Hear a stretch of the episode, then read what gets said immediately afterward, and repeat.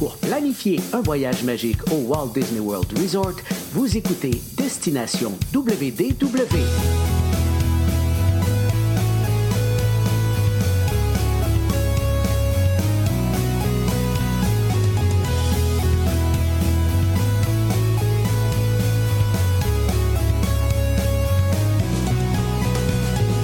Et voici votre animateur et ami personnel de Mickey, Jean-Philippe Paré. Bienvenue à Destination WDW. Un gros merci pour le téléchargement pour les gens qui nous écoutent en audio. Vous retrouvez nos épisodes audio sur notre site web, Apple Podcasts, Spotify, en fait partout où vous téléchargez des balados et euh, en version vidéo sur notre chaîne YouTube et sur la page Facebook. Je vous invite fortement à vous inscrire, à vous abonner aux deux endroits. Aujourd'hui, encore une fois, on s'en va dans l'univers de- des secrets, en fait, de nos vedettes Disney avec notre, avec notre ami Michel. Oui, puis en plus, Michel et moi, on célèbre un petit anniversaire aujourd'hui, mon cher Michel. Oui, on célèbre, c'est le centième épisode que vous écoutez présentement de Jean-Philippe et moi. Je suis tellement content. Écoute, on, je savais pas qu'on on se rendrait à 100, mais je veux rendre hommage à Jean-Philippe ici aujourd'hui parce que, en fait, moi, j'étais de passage. Comme on interview un cast member, bonjour, il m'interview, on fait la, la petite entrevue. Mais dans ce- cet épisode-là, on dit, Hein, moi, j'aurais aimé ça être guide, j'aurais aimé ça être vraiment à l'entrée, ambassadeur, faire visiter les gens, faire les tours guidés. Ça, ça m'aurait fait triper vraiment. Fait que là, c'est Jean-Philippe qui a eu l'idée. Il a dit, ben, t'aimerais ça être, faire des tours guidés, mais on va les faire en podcast dans tous les épisodes. Tu vas nous faire visiter les parcs, toutes les landes, tout ça. Je fais, aïe, aïe, mais ça! Fait que c'est Jean-Philippe qui, et là, on est parti là-dessus. On a visité tous les parcs. Puis il me disait, tu me redonnes des nouvelles quand tu fais des, euh, des missions spéciales. Fait qu'à toutes les missions spéciales, on faisait un épisode spécial. Alors, merci Jean-Philippe. Grâce à toi, j'ai pu être guide touristique et faire le tour des parcs Disney avec euh, les gens qui nous suivent sur le podcast. Yeah! Puis maintenant, on fait le tour des, des- personnages marquants de Disney. Puis l'année prochaine, on a un beau projet aussi, parce que c'est une année importante pour Disney. Donc, on en reparlera un petit peu plus tard, mais on, va être encore là dans de nombreux épisodes à partager des petits secrets également. Puis euh, à faire aussi un petit peu euh, le, tour de, de l'histoire, pas juste des parcs Disney, mais de l'univers Disney au complet. Donc, c'est toujours bien, bien, bien agréable. Puis justement, aujourd'hui, on poursuit dans cette lignée-là. On continue à découvrir les secrets de nos vedettes Disney. Puis aujourd'hui, là, je pense que tu te fais plaisir, Michel, parce que c'est ton personnage. C'est pas un de tes personnages préférés. Je pense que c'est ton personnage préféré de Disney, Peter Pan. Exactement, il y en a deux. Ben, je vous amène en coulisses parce que, bon, oui, c'est mon personnage de mission. Ça, c'est au départ. Vous devez savoir que dans l'équipe Entertainment, euh, on se donne des personnages. Et dans les autres, peut-être qu'ils font ça aussi, mais moi, dans ma caption à moi, et moi, on me dit, t'es un Peter Pan. C'est le petit garçon qui ne veut pas grandir. Fait que moi, il faut que je garde toujours mon cœur d'enfant. Fait qu'on me disait, si tu veux rester ici, dans ton pays imaginaire, faut que tu gardes ton cœur d'enfant, sinon tu vas devoir quitter le pays imaginaire. Ça voulait dire tu perds ta job. Et 30 ans plus tard, j'étais encore là. Mais bon, j'ai gardé mon petit cœur d'enfant. Puis c'est ça, oui. J'ai un lien vraiment particulier avec euh, Peter Pan, mais Mickey aussi. Dans le team, on avait comme entertainment, c'est où le petit garçon qui veut pas grandir. Puis j'avais aussi Mickey Mouse parce que Mickey Mouse, c'est un tête de fil. Tu sais, je veux dire, je suis un... Ouais. euh, the leader of the gang. Puis, OK, on va faire ça, on va faire ça, on va faire ça. J'étais capable de leader ça. Fait que c'était mes deux personnages qui me retenaient. Puis, vous devez savoir aussi, dans ma jeunesse, dans l'univers de Peter Pan, ma jeunesse de cast member, moi, j'ai été un très bon ami du capitaine Crochet, même si euh, il bon, il est colérique puis euh, il, il est pas toujours gentil avec les gens. Je m'ennuie quand même de mon ami capitaine Crochet. Si tu m'écoutes, je t'aime, capitaine. Fait que c'est un peu ça, tu sais. Puis quand je suis arrivé dans l'équipe des euh, Disney, j'ai été replongé là-dedans parce que bon, j'ai fait toutes mes choses là de, que j'ai à faire. Puis là, quand j'arrive puis que je suis accepté officiellement dans l'équipe des chorégraphes Disney, bon, quand on commence, on s'en va dans le trolley show, on est à l'entrée, on fait nos bébelles. Et rapidement, je suis tombé sur la bonne talle, c'est que on prépare le Festival of Fantasy Parade. et je tombe sur le tableau euh, des enfants perdus et Peter Pan. Alors écoute, j'étais comblé, vous pouvez pas savoir comment. J'étais vraiment là, wow. Fait que c'est ça mon lien avec euh, Peter Pan au départ. Super. Puis justement, mais Peter Pan, tu sais, contrairement à beaucoup de, ben, de, de films d'univers qui ont été euh, présentés par Disney, mais à la base, c'était pas un conte. Celui-là, c'était vraiment une pièce de théâtre. Oui, oui, oui, oui, vraiment une pièce de théâtre. Puis c'est un des rares qu'on prend le scénario puis que c'est pas relié vraiment avec plein d'animaux qui enseignent, à part euh, Nana, euh, la nounou qui garde les enfants. Mais je veux dire, Peter Pan, c'est vraiment une pièce de théâtre et non un conte au départ. Ça a été écrit en 1904 et puis euh, c'est par un Écossais. On parle de James Matthew Barry et lui, c'était comment ça a commencé. C'est un peu, on a parlé d'Alice au Pays des Merveilles, comment on a créé toute ça, cette histoire-là. Ça aussi, c'est spécial parce qu'en fait, lui, il racontait, il racontait des histoires aux enfants de son ami. Fait qu'il allait voir son ami, puis elle avait des enfants, puis là, il racontait l'histoire à tout ça. Puis, il y en avait un des garçons à l'intérieur de ce gang-là qui s'appelait Peter. Alors, on a mis euh, vraiment l'histoire sur Peter, qui est l'un des enfants de son ami euh, Sylvia, je crois. Mais euh, le Pan, ça veut dire un dieu grec, en fait, le dieu grec de la nature. Donc, on a pris Peter et Pan, mais Peter a existé vraiment. C'est vraiment quelqu'un qui a vu. Et si vous regardez euh, le film qu'on en a fait là, au Pays imaginaire, quand on est revenu sur l'histoire de, Peter Pan, euh, on, le sent, ça, cette histoire-là, on le voit vraiment comment ça s'est passé. Alors, c'est quelque chose de de vraiment spécial, mais encore là, improvisation sur je raconte une histoire et waouh, je vais la mettre en pièce de théâtre. Puis ça a été vraiment pour les enfants. Puis au théâtre, on s'attendait pas à ça parce que c'est c'était guindé à l'époque. On tient pièce de théâtre, tout le monde est en tuxedo. Puis lui, il a dit mais il y a personne qui va rire, il y a personne qui va aimer cette histoire-là. Fait qu'il est allé dans des orphelinats et prendre des enfants euh, qui étaient vraiment démunis puis dire on les amène au théâtre et eux vont rire. Puis en les faisant rire, les adultes, un rire d'enfant fait déclencher un rire d'adulte et c'est devenu un succès à cause justement que les enfants se sont mis à rire à l'intérieur du théâtre. Mais le succès ne vient pas d'un livre, mais vraiment live, c'est une pièce de théâtre. Parfait. Donc là, Disney prend la pièce de théâtre, la transforme pour en faire un, film qui, est devenu un classique des films de Disney, mais il a, insisté pour avoir des, dialogues différents versus la pièce de théâtre. Ben, des, des, des, c'est même pas des dialogues différents, c'est que finalement, il a complètement mis ça de côté. Puis là, c'est la première adaptation qui utilise aucun dialogue qui a été écrit par James Matthew Barry. Il a oh, tout refait il, y a, quand même toute la, la base de l'histoire dans le storyboard, mais vraiment, aucune, euh, aucune conversation, aucun dialogue qui a été écrit. Peut-être dans la narration, mais on parle vraiment des dialogues. Ah Quand les personnages se parlent entre eux, il n'y en a aucun qui a été retenu. Ils ont tous été réécrits par l'équipe de Disney. Quand même. Puis dans, dans, les changements aussi, mais dans la première version du film, la conclusion était différente, hein, si je ne me trompe pas? Ouais, c'était dark parce que franchement, là, Windy, là, elle doutait. Puis quand on tombe dans le musical, toutes les, les, versions de l'original qu'on a faites, c'est que Windy, elle tombe dans le dark side, puis elle devient vraiment une des chefs pirates.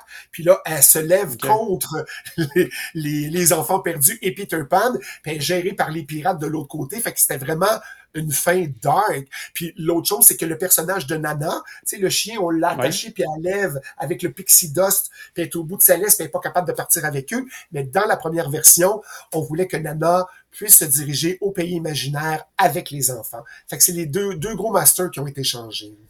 OK, OK. Puis euh, ben, l'histoire originale, est-ce que c'était inspiré au départ d'une tragédie? Parce que là, t'en parles comme étant un peu dark et tout ça. Ben, c'est dark, oui, c'est une tragédie parce qu'en fait, c'est toutes les, les, les, choses qui ont hanté James Matthew Barry parce que lui, son frère est décédé à 14 ans. Puis quand son frère est décédé à 14 ans, il y en avait que 6, je crois, 6 ou 7 ans.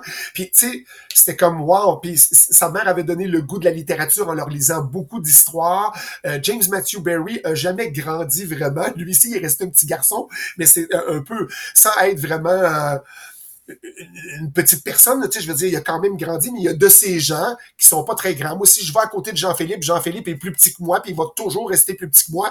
Mais euh, je te rassure, euh, pas je te rassure, mais je te confirme que il était plus, plus petit que toi, Jean-Philippe. Mais c'est vraiment une petite personne. Fait que il avait l'air d'un enfant, même adulte. Fait qu'il a toujours resté là-dessus. c'est comme pourquoi je grandis pas, moi, pourquoi je vais pas? Fait que c'était toujours le drame de je vais rester un enfant tout le temps, puis là, ben, sa mère qui raconte les histoires. Fait que c'est pour ça que Wendy, tu peux-tu raconter des histoires? Puis euh, elle représentait sa mère, en fait, Wendy. c'est pour ça qu'on en parle comme Wendy, c'est la maman de tous les enfants perdus. Mais en fait, c'était la maman de James Matthew Barry. Fait que la tragédie du départ, c'est le décès euh, de son frère qui l'a marqué à l'âge de 6 ans, puis qui a jamais comme abandonné toutes ces idées-là, des idées noires, mais qui sont devenues positives dans la façon de le raconter. Mais c'est un peu ça qui est arrivé. Comme, on peut le voir depuis le, début de cette série-là, des secrets des vedettes Disney, tout ça, bon, Walt était toujours euh, très impliqué, croyait beaucoup en ses projets. Puis de ce côté-ci, côté production, Disney a tout mis en place pour aider les artistes durant la création de Peter Pan. Oui, comme il fait d'habitude, c'est de prendre des artistes puis dire on va les mettre là, puis les animateurs, vous allez pouvoir voir bouger les personnages, et puis on va les, dessiner, puis ça va nous aider. C'était comme des une des premières fois, ou la première fois où on disait, OK, Là, on mettait juste une petite robe à une telle, puis là, Blanche-Neige, elle tourne de même, elle avait pas vraiment tout le costume. Là, costumez-les au complet, comme vraiment il serait dans le film. Fait que vous allez pouvoir les dessiner avec le costume original de la tête aux pieds. Euh, Capitaine Crochet, tout le monde, tout le monde est là, c'est quasiment une pièce de théâtre. On est parti d'une pièce de théâtre, mais pour faire le dessin de l'animation, il y avait des, des- du théâtre qui se faisait à l'intérieur des studios et on dessinait tout ça. Puis on a dit, OK, on prendra pas n'importe qui. C'est qui qui fait la voix de Peter Pan? C'est toi?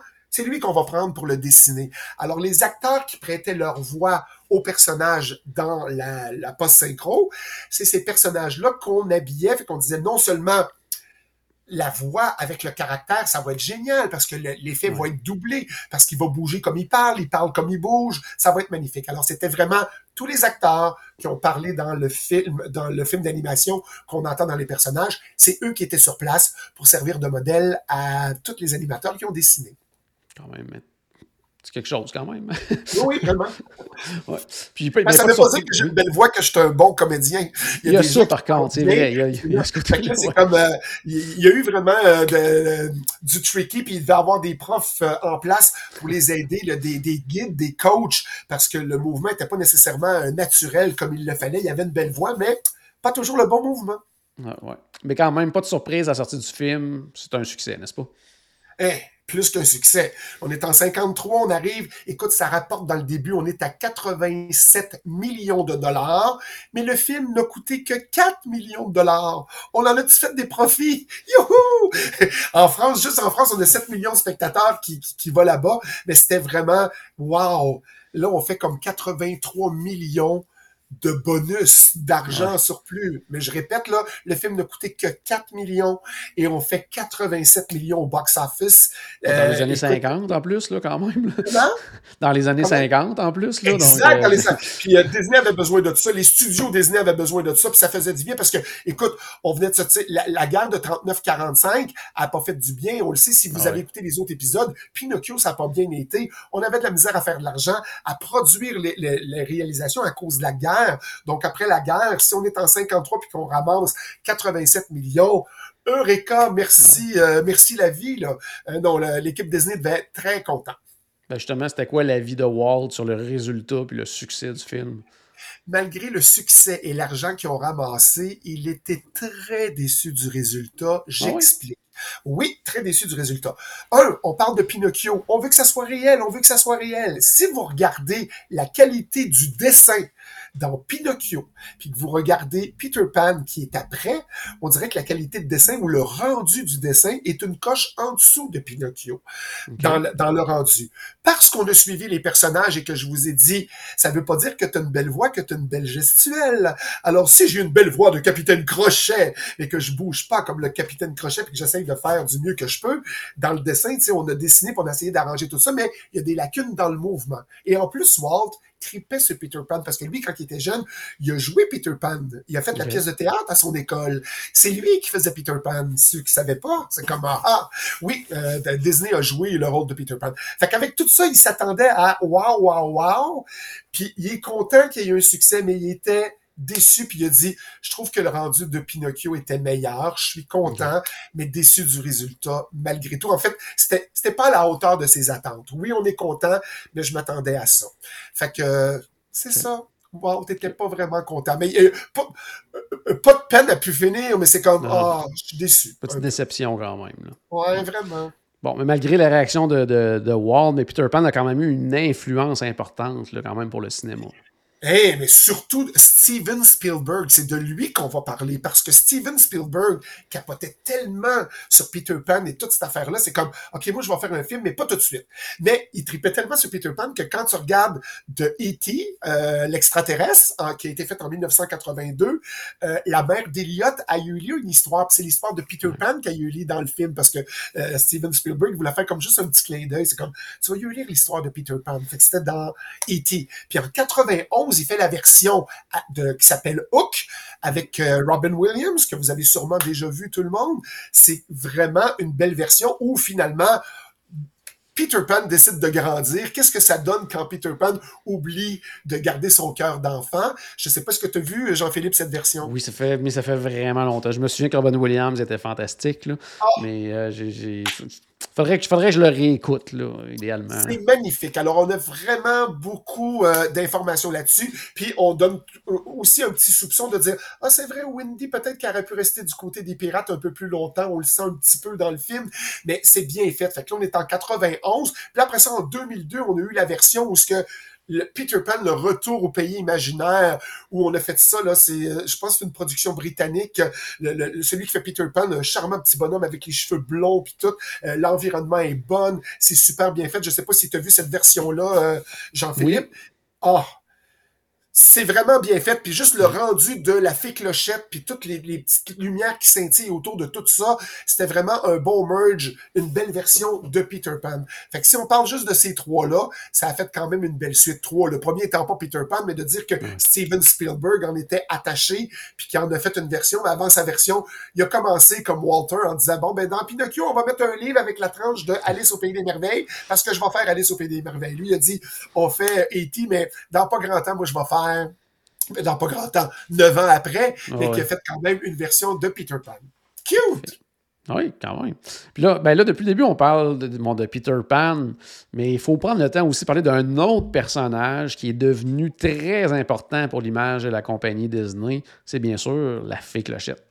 Et oui, la fée clochette Tinkerbell. Wow! Oui, c'est l'image, l'icône de Disney au départ. C'est comme la magie de la signature de la compagnie. Dans toutes les intros de Disney, que ce soit une émission à la télé, un film, il y a la fée clochette qui arrive. Ding, ding, ding.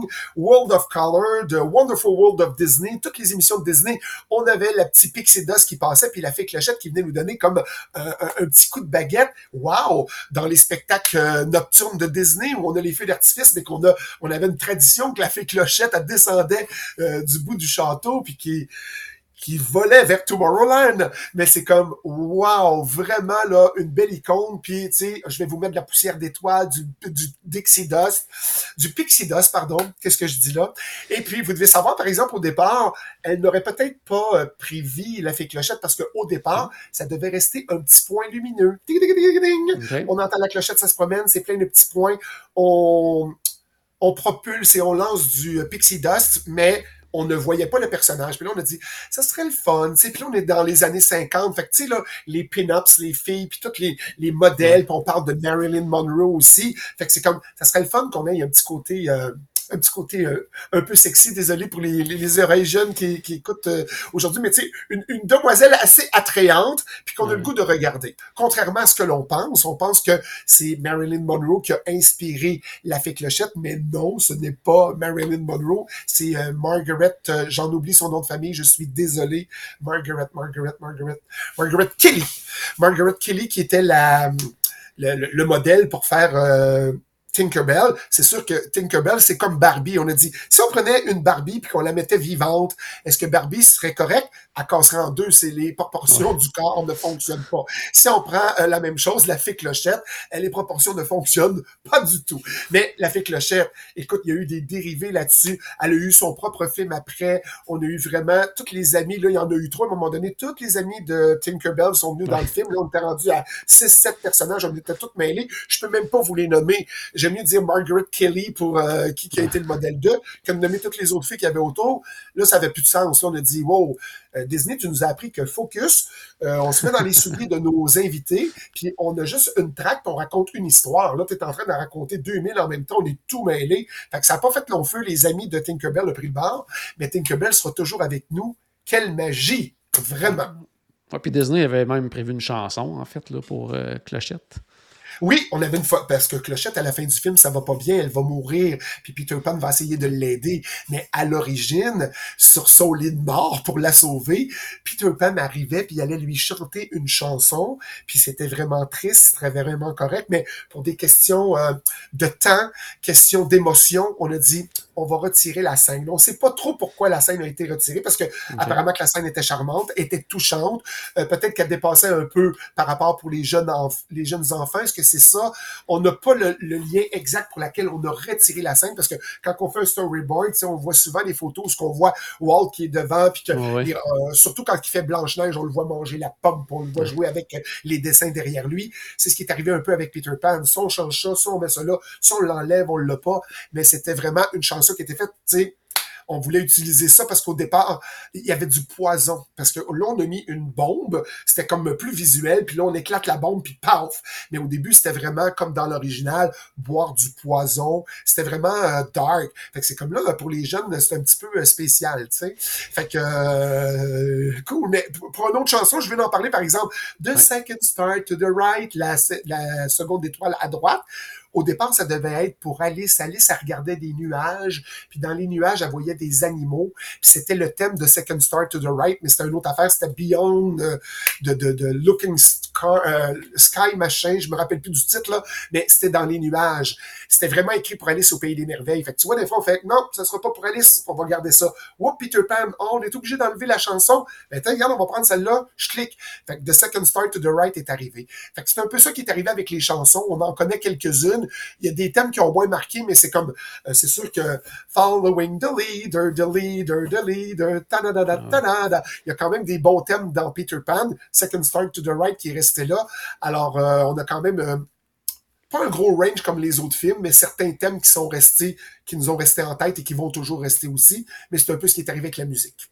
Parfait. On va terminer cet épisode en se dirigeant vers les parcs Disney pour faire justement un petit survol de certains pays imaginaires. Oui, l'attraction originale de Walt au départ, imaginez-vous, tu es un enfant, tu t'attends pas à ça, puis on connaît l'attraction de Peter Pan, on s'envole, il y a rien ah en dessous, oh, on clique pas comment ça fonctionne, on clique pas qu'est-ce qui est accroché, mais c'est comme maman on vole, maman on vole, c'est capoté. Fait que ça c'était vraiment quelque chose de génial de les amener au pays imaginaire en volant dans les airs. On comprend pas que cette ride qui court qui ne dure que quatre minutes à peine, qui a une file d'attente à pu finir, que tu prennes tes réservations ou non. Comment ça que tout le monde est là tout le temps? Puis des fois, je regarde le line-up je fais, mon Dieu, je peux pas croire qu'ils vont attendre deux heures. Pas, parce que je doute de la fin, mais je le sais comment de temps que ça dure, puis que tu l'as fait tenter plus. Faut que tu veuilles que ton enfant voit Peter Pan si t'as pas pris ton, euh, ton, euh, ton fast pass. Ouais, ton lane maintenant. C'est quelque chose, là. Tu sais, ah mais un enfant a l'impression qu'il vole. Son, son bateau, il s'est mis à voler. Fait que c'est vraiment charmant pour ça. Mais wow pour la modernisation. Si vous avez la chance de voir la version de Shanghai Disneyland, on a construit un nouveau parc. Donc, la c'est le même parcours, le même suivi à peu près, mais juste dans la luminosité, dans la façon dont on bouge, qu'on vole vraiment au-dessus de Londres, comment on arrive au pays imaginaire? Shanghai Disneyland a fait quand même une coche au-dessus dans la modernité et toute l'électronique qui fait qu'on peut avoir une magie encore plus magistrale et profonde pour aller voir le Peter Pan, tu sais. Puis je vais revenir encore à Disneyland Paris parce que ceux qui ont été à Disneyland Paris, vous allez comprendre. Fantasyland, là, il y a la limite, on va tomber à Adventureland. À Fantasyland, la dernière attraction, c'est Peter Pan.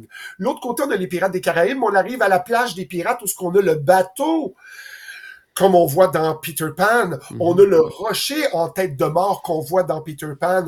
Alors quand tu te recules un peu puis que tu regardes le début d'Adventureland puis la fin de Fantasyland, tu fais wow, on a quand même créé l'univers de Peter Pan quand on y pense. Ils disent pas vous entrez maintenant au pays imaginaire, mais on a vraiment étalé ça pour qu'on ait les pirates, Peter Pan, l'île de Neverland, en fait, excusez-moi, ah les pays euh, imaginaires, avec le bateau et la grotte, et là, tu peux te promener dans la grotte, euh, tu peux aller sur le bateau, tu as vraiment l'impression que tu joues quelque chose d'extraordinaire. Puis là, il y a quelque chose qui s'en vient. On parle de Tokyo Disney Sea, il y a un nouveau land qui est en train d'être fait. On a une partie de réponse, une partie de Frozen et on a Neverland qui va être là. Fait que c'est en construction présentement. En été 2023, on devrait être capable de rentrer sur Fantasy Springs. Alors, si vous prévoyez, vous voulez aller, je vous le conseille. Hein, tu sais, quand tu dis un voyage, oui, on, on va avec... Euh, avec Charles et avec euh, Jean-Philippe pour organiser un voyage, mais si un jour vous dépassez les frontières de, allez voir Tokyo Disneyland et Tokyo Disney Sea, vous allez voir des choses magnifiques. Je m'excuse, Jean-Philippe, je voulais pas euh, bypasser euh, les destinations que vous faites, mais Tokyo Disneyland, c'est quelque chose, là, tu sais. ah, c'est sur ma liste, moi. Il faut que je vois ça un ah, jour, ça, c'est clair. Il faut que tu vois ça, là, vraiment. Puis, c'est ça, mais ça, c'est magnifique. Alors, vraiment, dans les parcs Disney, on a quand même des univers intéressants à voir. Quelque chose qui s'en vient encore plus moderne, mais oui, on est d'accord. L'attraction, sais, les gens disent, est-ce que l'attraction a mal vieilli? L'attraction aussi, l'attraction ça il y a quand même les line-up sont là et les enfants y vont. Mais pensez à l'original de Walt, fallait y penser qu'on est dans les années 50 puis qu'on va accrocher le bateau, qu'on va donner l'impression aux enfants qui volent. C'est magnifique. Alors pour ça, bravo Walt, mais merci pour la modernité. Alors c'est ce qui met fin à cet épisode. Je vous invite par contre au prochain. Vous devez être là parce qu'on va aller dans l'univers de la Belle au bois dormant. Vous allez apprendre plein de choses comme une chicane entre les princesses pour avoir le nom de son château. Euh, euh, d'aller dans le vrai château de la Belle au Bois dormant où ce que Charles Perrault a écrit la Belle au Bois dormant. Je suis allé là-bas, euh, j'ai adoré ça. Je vais pouvoir vous en parler dans l'épisode. Alors c'est vraiment quelque chose de bien puis quelque chose de profond qu'on va voir et plein de petites anecdotes. Fait que merci d'avoir été là encore aujourd'hui à l'écoute. Merci Jean-Philippe de m'avoir invité. Puis je vous retrouve dans le prochain épisode de La Belle au Bois dormant.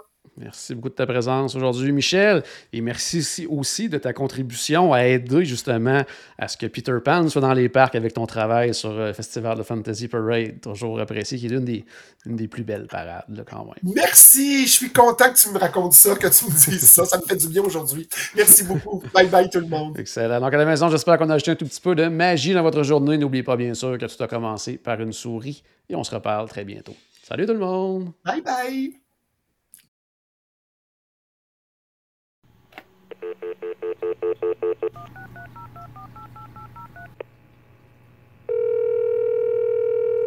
Bonjour, c'était Destination WDW. Tous nos épisodes sont disponibles en archive au destinationwdw.ca. Saviez-vous que vous pouvez nous aider en vous abonnant à notre page Facebook, à notre chaîne YouTube ou en partageant nos épisodes sur vos réseaux sociaux? Ça vous coûte pas une Christie de scène et ça nous fait encore plus plaisir qu'une délicieuse Mickey Bar. Pensez-y! Ça vous coûte pas une Christie de scène et ça nous fait presque autant plaisir qu'un souper au Polite Pig. Pensez-y! Ça vous coûte pas une Christie de scène et ça nous fait presque aussi plaisir que 10 minutes d'attente pour Ratatouille. Pensez-y!